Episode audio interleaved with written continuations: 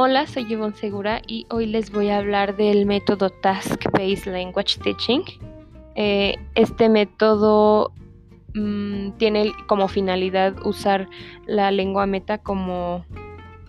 para comunicarnos en situaciones de la vida real. Una clase se estructura, bueno, primero el maestro tiene que elegir el tema, pero lo va a enfatizar a una situación que pueda ocurrir en la vida real. Eh, empezamos con el pre-task, eh, que es donde los estudiantes preparan su, contenido y aquí solamente se enfocan en, el contenido y en el lenguaje que van a necesitar para, para contestar el task o para desarrollar su, presentación. Eh, este, este método se puede utilizar para los cuatro enfoques de una segunda lengua, es decir, puede usarse para el listening, puede usarse para, para el grammar, para la comprensión oral, la comprensión escrita, em, la expresión oral y la expresión escrita. Eh, se puede usar para cualquiera. Y en este pre-task eh, se puede hacer una lluvia de ideas y se hacen equipos, se forman equipos dependiendo de, qué tan grande o pequeño sea el grupo, se van haciendo equipos. Y después viene la parte del task, pero aquí en el parte del task eh, se podría decir que hay subdivisiones, dos subdivisiones. En la primera es donde, donde ellos, el equipo, eh, prepara su, su presentación y el docente no, no entra no entra en contacto con ellos a menos de que sea de que ellos lo requieran em, en esta parte eh, son completamente los, los alumnos los que interactúan entre ellos y deciden qué es lo que van a hacer, qué material van a usar, este, cómo, cómo lo van a desarrollar. Y principalmente se hace esto para que su presentación no sea tan, tan abrupta, para no decir como ya, ya presenten su, su trabajo, sino que les da como este espacio que,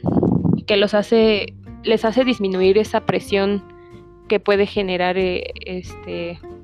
presentar un trabajo. Entonces, este, ellos se sienten como más en confianza y ya después desarrollan y presentan su trabajo ante, ante el grupo y ante el maestro. Y enseguida viene el post-task, que es en donde el maestro da un feedback a los alumnos y se evalúan, pero además se complementa con comentarios de la presentación en general y ya después de aspectos específicos como este, el lenguaje, su pronunciación, eh, la gramática que usaron, etcétera. Eh, los, los errores con este método se manejan de una manera eh, sutil, pero sí, sí, los corrige. Y los corrige reformulando eh, el error. Y dan una pequeña, si se puede, dan una pequeña explicación gramática, pero sin entrar mucho en detalle, porque recordemos que, que su principal objetivo es que que se use la segunda lengua para, para una comunicación exitosa.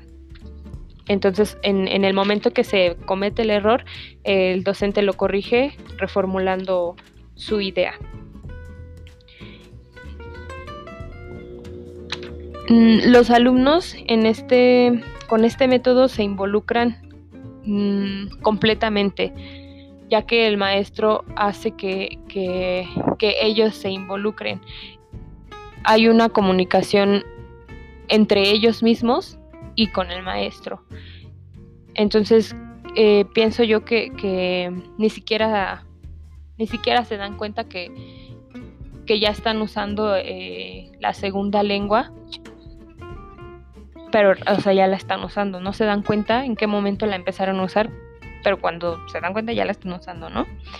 Em, entonces se, involucran, se involucran mucho los alumnos para este, para estos tasks y el maestro también, pues es muy importante que les dé esa motivación y que elija los, los temas que pueden ser de interés de los alumnos y sobre todo que los puedan utilizar en, en la vida real. Em, yo como estudiante me gusta mucho este, este método porque sí cumple, sí cumple lo que dice, o sea, lo podemos usar en, cualquiera, en cualquiera de, de, los skills de, de, la segunda lengua y podemos usar una variedad infinita de, temas que,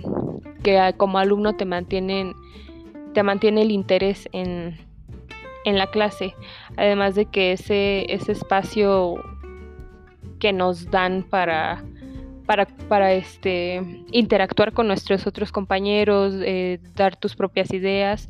y sentirte con la confianza de que puedes pedir ayuda a tu maestro y te va, te va a contestar. Eh, creo que lo hace, hace de la clase como que la disfrutemos más. Em,